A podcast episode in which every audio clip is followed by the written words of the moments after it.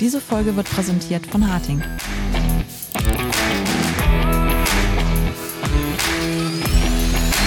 Technik aufs Ohr Spezial. Herzlich willkommen zu einer Spezialausgabe von Technik aufs Ohr, powered by VDI Verlag. Diese Folge wird präsentiert von Harting. Die Corona-Pandemie hat massive Auswirkungen auf die Industrie. Auch das Unternehmen Harting Applied Technologies GmbH merkt die Veränderungen. Nicht nur die Arbeitsweise im Unternehmen selbst wurde anders, auch der Schub für Digitalisierung im Sondermaschinenbau wurde spürbar. Darüber wollen wir heute im Podcast sprechen. Unser Gast ist Dr. Volker Franke, Managing Director bei Harting. Ja, hallo auch von meiner Seite. Herr Franke, bevor wir in das Thema einsteigen, können Sie uns kurz ein bisschen was über sich selber erzählen und vor allen Dingen, was Harting Applied Technologies eigentlich so macht? Ja, gerne. Vielen Dank für die Einleitung. Ich persönlich bin, würde mich als Maschinenbauer aus Leidenschaft bezeichnen. Ich habe in Karlsruhe Maschinenbau studiert, in Erlangen Fertigungstechnik, dann promoviert, jeweils mit einer starken IT-Affinität und äh, bin seitdem auch im beruflichen Leben immer in irgendeiner Form mit Maschinen und Maschinenbau konfrontiert. So auch seit 2004 als Geschäftsführer für Harting Applied Technologies. Wir sind ein äh, kleineres Unternehmen innerhalb der Harting Technologiegruppe und haben zwei Standbeine. Das eine ist ein Werkzeugbau für Spritzguss- und Druckgussformen. Über den sprechen wir heute nicht. Und das andere Standbein, das ist ein Sondermaschinenbau. Und hier sind wir eben spezialisiert auf die Konzeption, die Entwicklung und die Erstellung von anspruchsvollen äh, Sondermaschinen für viele fällige Aufgaben aus der Montage von Produkten. Das beginnt bei kleinen Montagevorrichtungen über teilautomatisierte hybride Montagearbeitsplätze bis hin zu vollautomatischen Anlagen. Und dabei nutzen wir modernste Lösungen der Automatisierungstechnik und liefern so entsprechende maßgeschneiderte und auch hocheffektive äh, Anlagen für den Bereich der Montage von Produkten. Das tun wir sowohl im Innenverhältnis der Harting Technologiegruppe als auch zu einem sehr großen Anteil für externe Kunden. Und das für unterschiedliche Branchen. Das geht los bei der Elektrotechnik und Elektromechanik über Automobilindustrie, über die Medizintechnik bis hin zu Komponenten für Sanitärsysteme, für Möbel, für Möbelbeschläge oder Konsumartikel. Mhm. Also breites Spektrum, würde ich sagen. Ne? Auf jeden Fall. Ja. Ja, also welche Auswirkungen hat Corona denn jetzt wirklich konkret auf den Sondermaschinenbau? Ja, äh, in erster Linie ist das mal festzustellen, die Kontaktminimierung, die mit der Corona-Pandemie einhergeht. Das spielt bei uns natürlich eine sehr große Rolle, weil wir bisher ja immer darauf angewiesen waren, direkt im Kontakt mit den Kunden, aber auch in der Erstellung der Anlage zusammenzuarbeiten. Und hier haben wir die signifikantesten Änderungen festzustellen. Wir haben von heute auf morgen ähm, die Einschränkungen gehabt der direkten Kommunikation, teilweise dadurch, dass uns sogar verboten wurde, in andere äh, Firmen zu gehen oder dass wir selbst äh, uns so aufgestellt haben, dass wir möglichst wenig Kontakte innerhalb der Belegschaft haben. Das betrifft den Vertrieb genauso wie die Planung, die Umsetzung und auch die Herstellung und Auslieferung und Inbetriebnahme von Anlagen. Und dafür mussten wir relativ schnell entsprechende digitalisierte Prozesse einführen. Ob das jetzt mit äh, Microsoft Teams oder anderen digitalen Methoden stattfindet, ist äh, dabei nebensächlich. Wichtig war auf jeden Fall der schnelle, schnelle Umstieg auf entsprechend digitalisierte Prozesse. Und äh, heute ist es eben so, dass wir nicht mehr in in Pulks äh, äh, vor der Anlage stehen äh, und äh, in, in großen Meetings zusammenkommen. Äh, das geht heute alles sehr stark digitalisiert. Äh, wir kommen noch zusammen in der digitalen Welt, aber eben nicht mehr persönlich und körperlich. Und genauso betrifft es aber auch äh, die Abnahme von Anlagen, das Aufstellen beim Kunden oder in Betriebnahme. Die äh, entsprechend auch mit weniger persönlichem Kontakt äh, durchgeführt werden muss, bis dahin, dass er gar nicht stattfindet. Mhm. Dabei ist teilweise natürlich Effizienz und Effektivität in der Kommunikation ähm, eingeschränkt. Das ist, glaube ich, selbstredend und jedem verständlich. Das ist sozusagen die, die negative Seite der Medaille. Aber positiv gesehen sind wir deutlich spontaner geworden und erledigen unsere Aufgaben wesentlich direkter, weil wir eben nicht auf das nächste persönliche Meeting warten, sondern die Dinge direkt äh, erledigen können. Mhm. Also das hört sich ja so an, als hätte sie die Pandemie nicht so hart erwischt. Ne? So andere Unternehmen klagen da viel, viel stärker. Sie waren offensichtlich sehr gut vorbereitet. Würden Sie das auch anderen, äh, ich sag mal, Marktteilnehmern empfehlen, Ihren Kunden? Es gibt ja diesen wunderbaren Spruch, ähm, spare in der Zeit, dann hast du in der Not. Da könnte man ja sagen, entwickle in der Zeit, dann hast du in der Not. Wie sehen Sie das? Ja, also ich glaube, wir waren unbewusst, würde ich das mal sagen, sehr gut vorbereitet auf das Thema.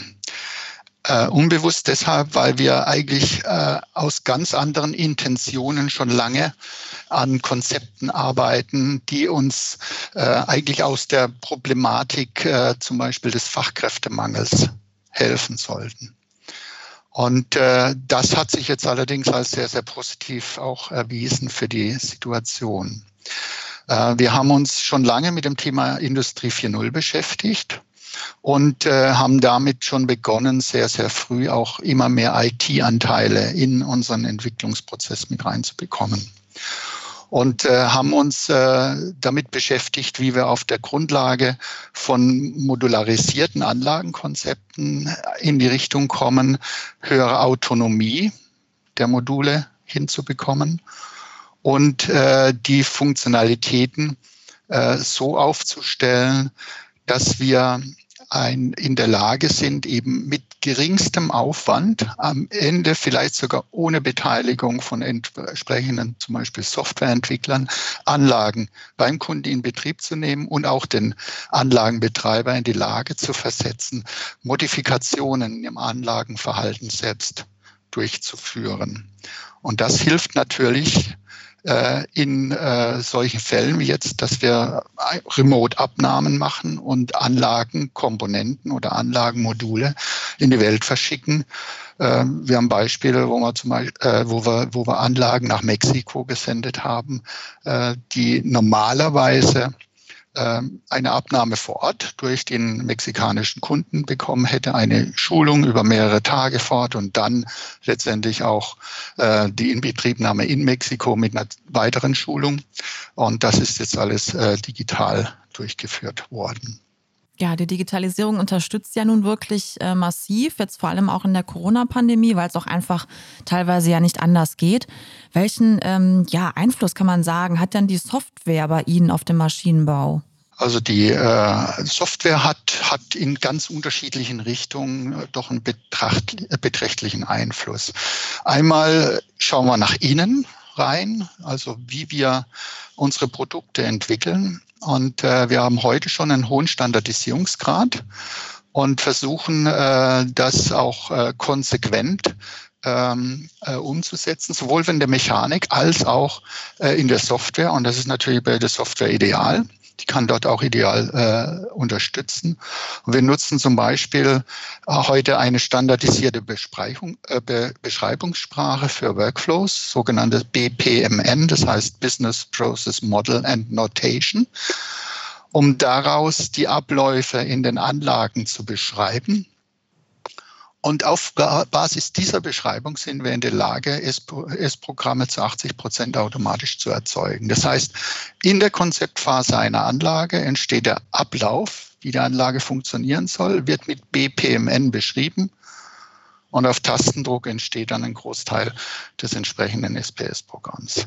Das heißt, das ist natürlich schon einmal eine ganz andere Herangehensweise wie in der Vergangenheit und die wirkt sich zum Beispiel aus bis in die Organisation, dass wir sozusagen die, die Erzeugung des Programmes trennen von der späteren Inbetriebnahme der Anlage und es auch ganz unterschiedliche äh, Menschen sind. Was war früher in einzelnen Personen konzentriert und das verteilt sich zum Beispiel. Das ist die Innensicht. Mhm. Die zweite Sicht ist dann äh, wenn wir das Umfeld der Maschinen und Anlagen mit betrachten.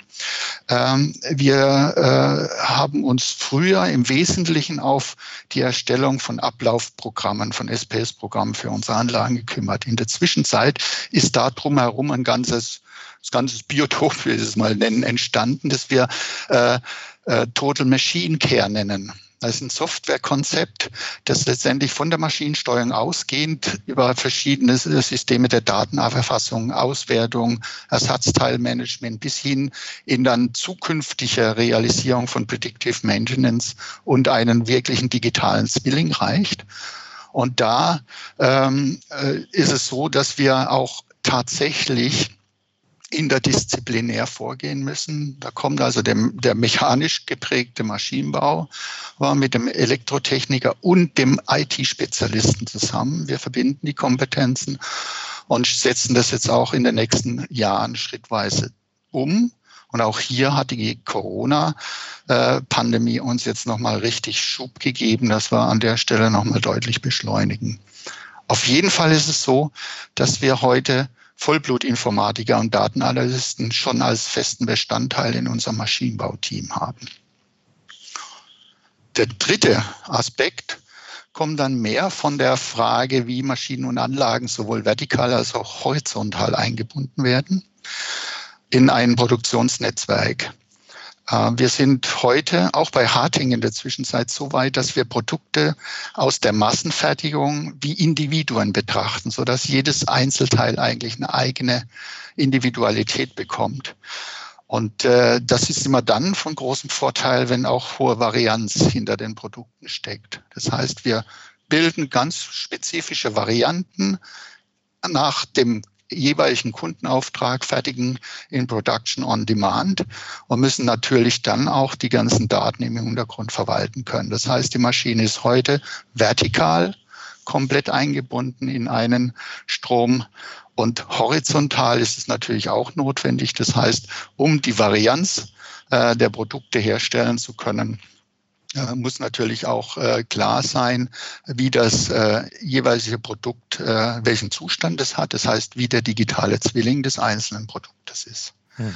Das heißt, auch hier äh, sind ganz andere Kompetenzen notwendig äh, wie früher, da wir zum Beispiel Anbindungen an MES-Systeme, an ERP-Systeme benötigen oder aber auch die Integration von ganz unterschiedlichen Teilproduktionssystemen in den Gesamtsystemen.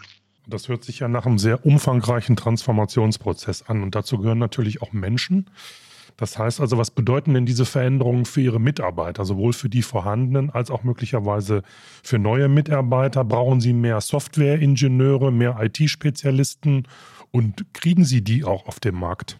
Ja, also zunächst mal ist es sicherlich eine Herausforderung für die Mitarbeiter, die schon da sind.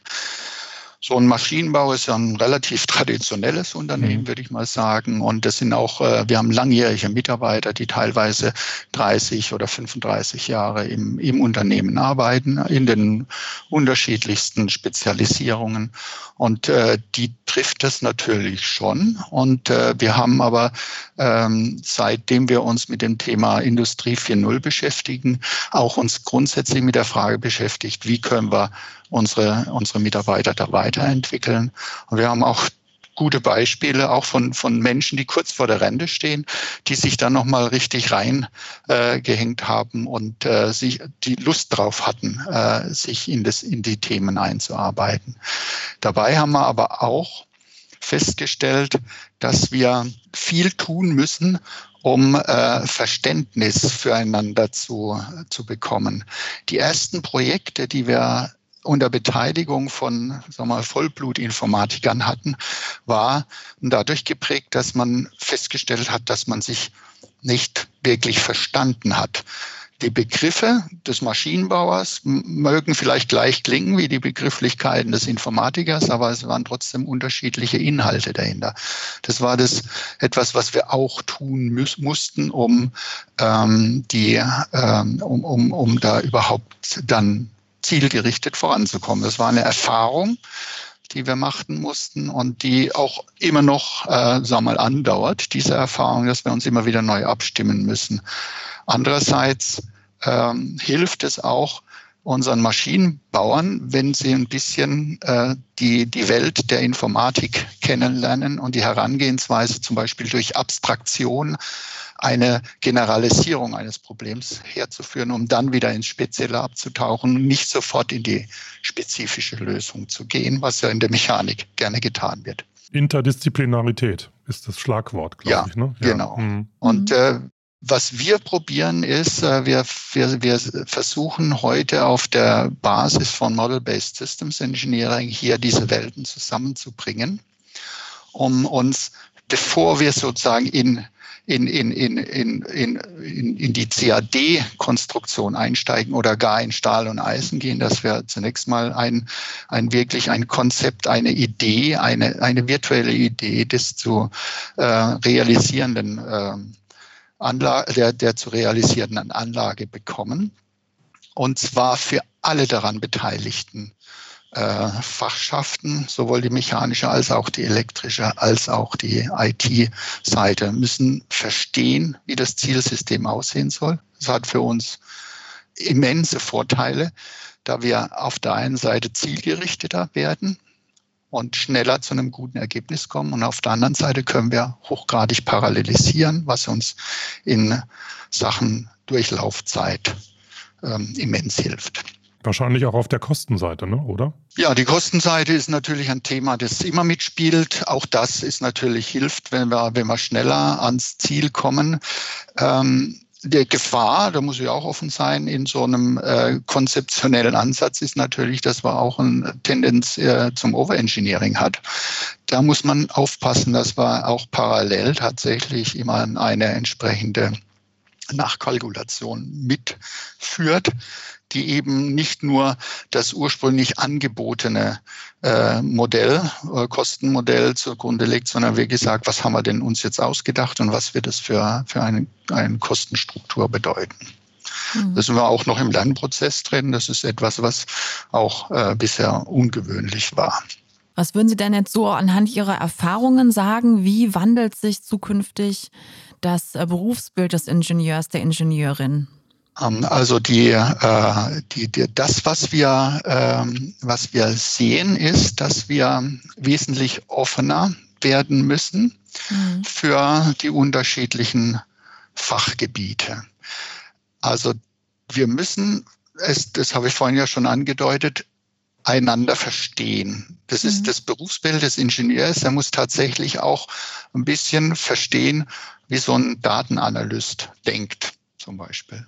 Und umgekehrt muss der Datenanalyst natürlich auch äh, verstehen, wie so ein Maschinenbau funktioniert, dass eben die, die, die Wahrheit über die Funktionsfähigkeit einer Maschine im Maschinenbau am Ende da ist, wenn die Maschine dasteht und ich das nicht, sag mal, schon, schon frühzeitig alles durchtesten kann. Das sind Dinge, die äh, auf jeden Fall äh, mit einhergehen. Mhm. Und wir müssen es lernen, tatsächlich auf der Basis von zum Beispiel Systems Engineering noch wieder stärker in, äh, in, in einer konzeptionellen Denkweise, in den Engineering-Prozess einzusteigen. Dass wir tatsächlich in der Lage sind, alle miteinander auf der Basis einer, einer, einer, einer Hypothese, ja, sozusagen eines digitalen Prototypen, der in Form von Ablaufdiagrammen und sonst irgendwelchen Hilfsmitteln dargestellt wird, das Gesamtsystem zu begreifen. Und nicht wie bei uns zumindest üblich in der Vergangenheit von der Mechanik ausgehend über die Elektrik dann bis zur Steuerung in, in einzelnen Schritten vorzugehen.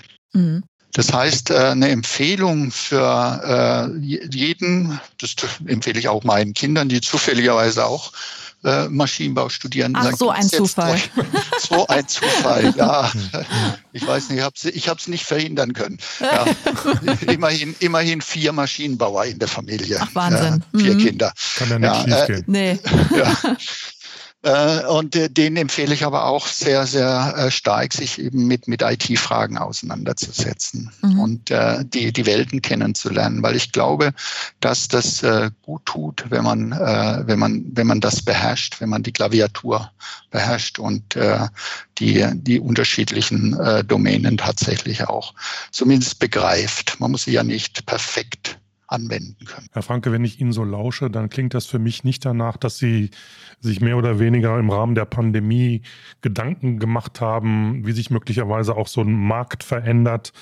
Das klingt für mich, als hätten Sie schon viel, viel früher angefangen, sich damit auseinanderzusetzen, sich damit zu beschäftigen. Ist das so?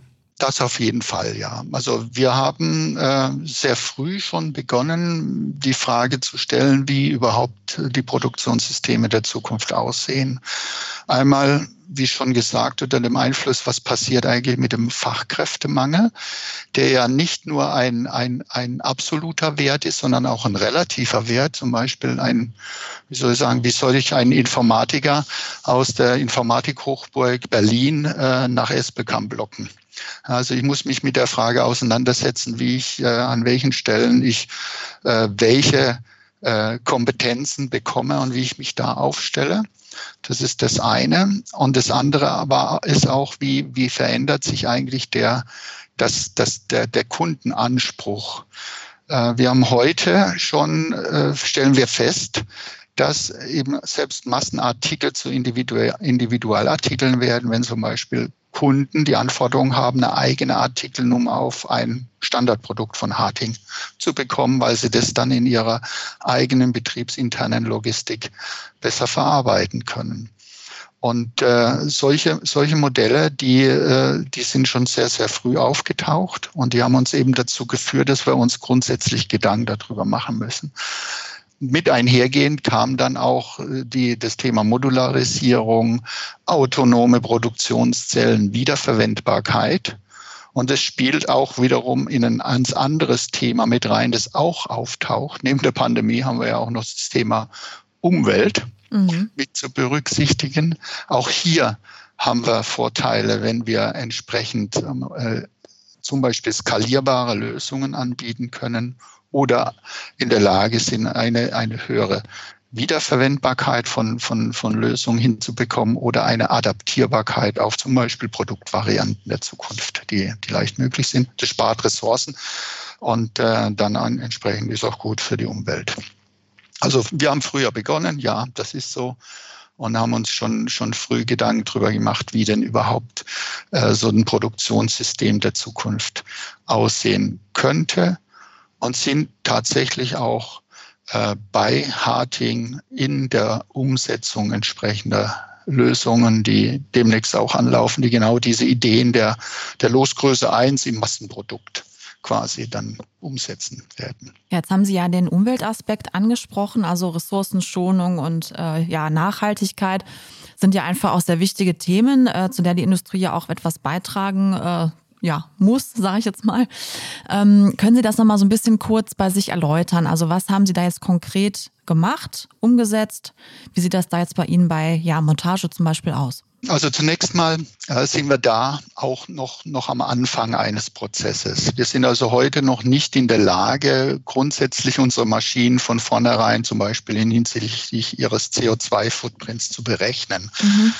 Also dies, das, das, das wird kommen, davon bin ich überzeugt, aber das können wir heute nicht. Was wir aber tun, ist, dass wir zum Beispiel durchaus vergleichende Rechnungen anstellen, ob eine elektrische oder eine pneumatische Automatisierung einen höheren ähm, Energieeinsparungsanteil hat oder geringere Energieverbräuche. Solche Dinge tun wir durchaus mit den Kunden gemeinsam. Wobei, auch da muss ich ein bisschen offen sein, ähm, am Ende oftmals äh, die, die tatsächlich der reine Investitionswert äh, steiger zählt als noch das Umweltverständnis. Ich hoffe, dass sich das dann aber in der nächsten Zeit mhm. auch, auch äh, zunehmend ändert. Also das haben wir schon vor, vor Jahren begonnen, solche vergleichende Rechnungen anzustellen und äh, haben dann teilweise auch tatsächlich die, die energieeffizientere Lösung durchsetzen können. In vielen Fällen war es aber schlichtweg die geringere Investitionssumme, die am Ende gezählt hat. Also da müssen wir alle noch lernen, glaube mhm. ich und äh, uns darauf einstellen. So und was wir konkret tun, ist, dass wir eben äh, in unserem Gesamtkonzept aus modularem Aufbau der Maschinen und Anlagen in Verbindung mit einer autonomen Kapselung der der Funktionen und der Möglichkeit, dass der, der Kunde äh, ohne Eingriff in das eigentliche Programm, zum Beispiel einen Ablauf anpassen kann, glauben äh, wir, dass wir schon einen, einen Beitrag hinsichtlich Ressourcenschonung hinbekommen. Ähm, das andere, was natürlich äh, dazu zählt, ist, dass die Anlagen selbst äh, hohe Verfügbarkeit aufweisen und auch von ihrer äh, Leistung skaliert sind an den tatsächlichen Bedarf. Dass man also die Anlage nicht von vornherein auf zu große Leistung auslegt, sondern eventuell im, mit dem Anlauf einer Produktkurve dann sukzessiv an die an die tatsächlichen Bedarfe anpassen kann und vielleicht mhm. sogar in Zukunft auch mal wieder zurück. Also nicht nur nach oben skalieren, sondern auch nach unten skalieren und äh, die, die Komponenten vielleicht an anderer Stelle einsetzen. Herr Franke, gucken wir mal ein bisschen noch auf den Markt und auf das, was im Moment so passiert, was so die Megatrends sind. Und da fällt einem natürlich immer gleich der Begriff Industrie 4.0 ein. Was ist denn bei Ihnen im Sondermaschinenbau für Sie besonders wichtig und, und wie stellen Sie sich das bei Harting dar? Also das Thema Industrie 4.0, es hat ja jetzt, ich denke mal, es wird jetzt bald zehnjähriges feiern, äh, hat äh, einen äh, großen Einfluss bei uns. Wir haben uns von Anfang an äh, da im Rahmen auch von Forschungsprojekten mit dem Thema beschäftigt. Wir betreiben unsere eigene Smart Factory. Die nennen wir Harting Integrated Industry for You, High for You. Und äh, die ist äh, im Prinzip von uns geplant und gebaut und zeigt, wie wir im Prinzip äh, ganz unterschiedliche Szenarien aus dem Bereich Industrie 4.0 uns vorstellen können, von Komponenten über Applikationen bis zu ganzen Systemen hin. Die ist aus Forschungsprojekten heraus entstanden, die hießen Fleximon und Fleximia, die beide eben mit der flexiblen Fertigung sich auseinandersetzen. Und äh, die Grundidee, die wir damals formuliert waren, war die, man müsste so eine Anlage in Betrieb nehmen können, ohne dass man einen SPS-Programmierer dafür braucht. Das haben wir dann im Rahmen des Kompetenzclusters ITS-OWL tatsächlich auch äh, zu einem guten Teil entsprechend äh, umsetzen können.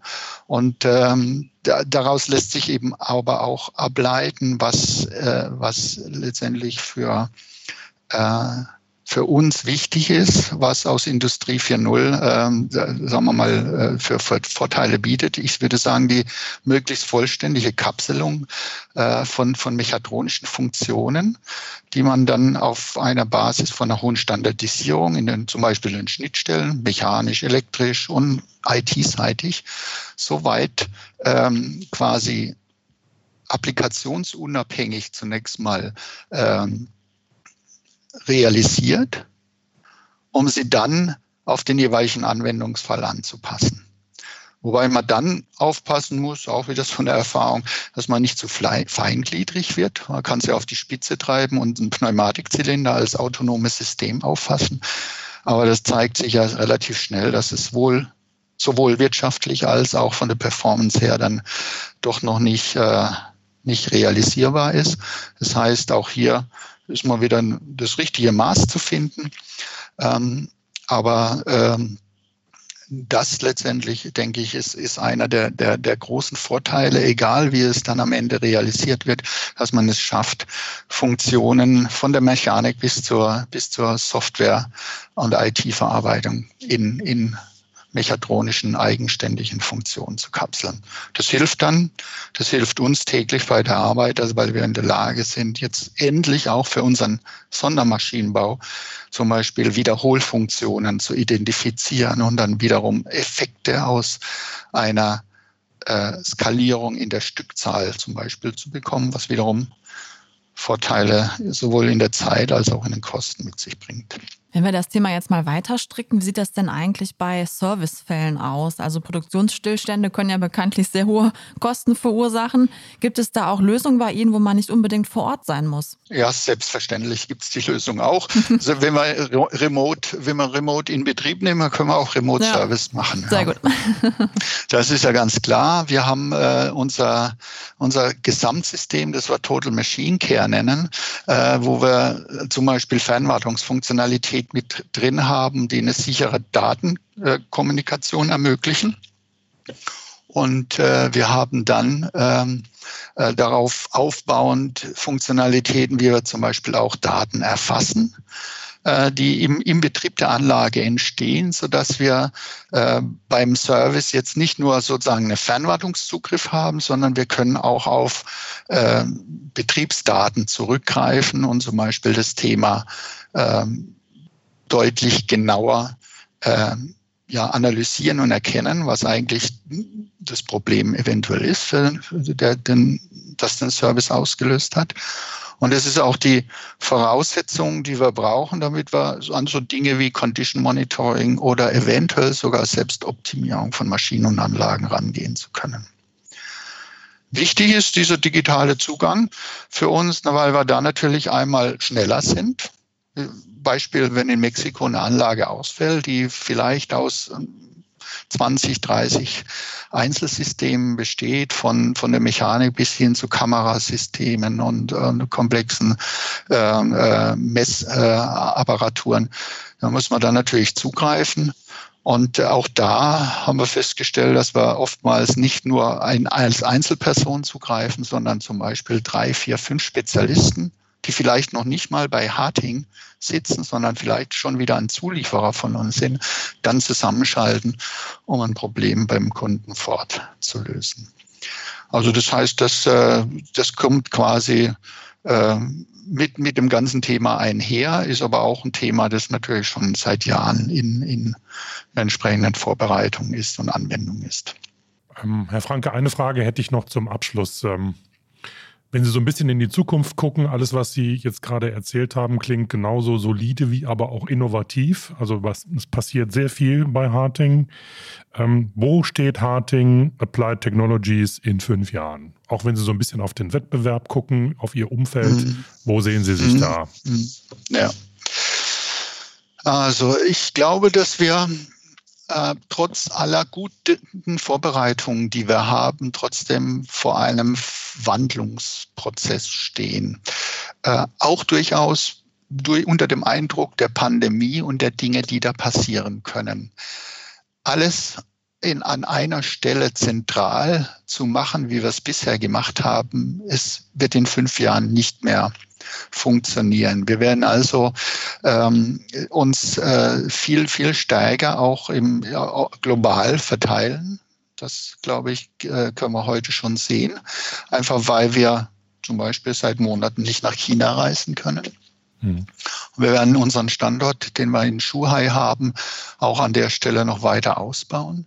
Und wir werden auf jeden Fall äh, in fünf Jahren einen starken Engineering Kern haben, der in der Lage ist, äh, gute Anlagen auf der Basis von Systems Engineering äh, zu entwickeln und die, die, die, die Voraussetzung zu schaffen, dass wir dann die Realisierung an anderen Orten der Welt durchführen können. Das kann in Deutschland sein, das kann aber auch in der USA sein, das kann aber auch in Asien sein. Und äh, das äh, ist, glaube ich, das, wo, wo, wo ich sehe, dass wir uns verwandeln werden. Und äh, ich sehe auch darin äh, einen durchaus einen Wettbewerbsvorteil, den wir äh, nutzen können, wenn wir in der Lage sind, Komplexität, ja, die nimmt nämlich zu. Ich glaube, dass die weiterhin zunimmt, auch unter dem Aspekt der, der, der Ressourcenschonung und mhm. Umweltaspekte, Komplexität zu meistern und dass wir in der Lage sind, in fünf Jahren äh, noch viel besser als heute die verschiedenen Fachschaften äh, gemeinsam zu kombinieren für entsprechende wettbewerbsfähige Lösungen. Ja, Herr Franke, herzlichen Dank für diese Einblicke. Das war doch jetzt sehr spannend, da mal zu hören, wie das alles bei Harting abläuft, wie Sie sich da aufgestellt haben. Ja, danke schön für die vielen Fragen und für die Möglichkeit, dazu Auskunft zu ja, geben. Ja, wunderbar. Ja, also wer jetzt noch danach äh, noch sich ein bisschen weiter informieren möchte, der kann gerne bei uns in die Show Notes reingucken. Da werden wir auch noch ein paar passende Links zu Harting und der heutigen Folge zum Thema Industrie 4.0 und digitalen Transformationen reinpacken. Und ansonsten bleibt mir nur zu sagen, wie immer, folgen, liken, weiterempfehlen. Genau. Und wenn ihr uns äh, was schreiben wollt, wenn ihr Anregungen habt für neue Themen, für Themen, die euch besonders interessieren, dann einfach podcast.vdi.de und schon kommt das bei uns an. Und äh, wir reagieren dann entsprechend. Also macht's gut, bis zum nächsten Mal. Bis zum nächsten Mal. Ciao. Diese Folge wurde präsentiert von Harting.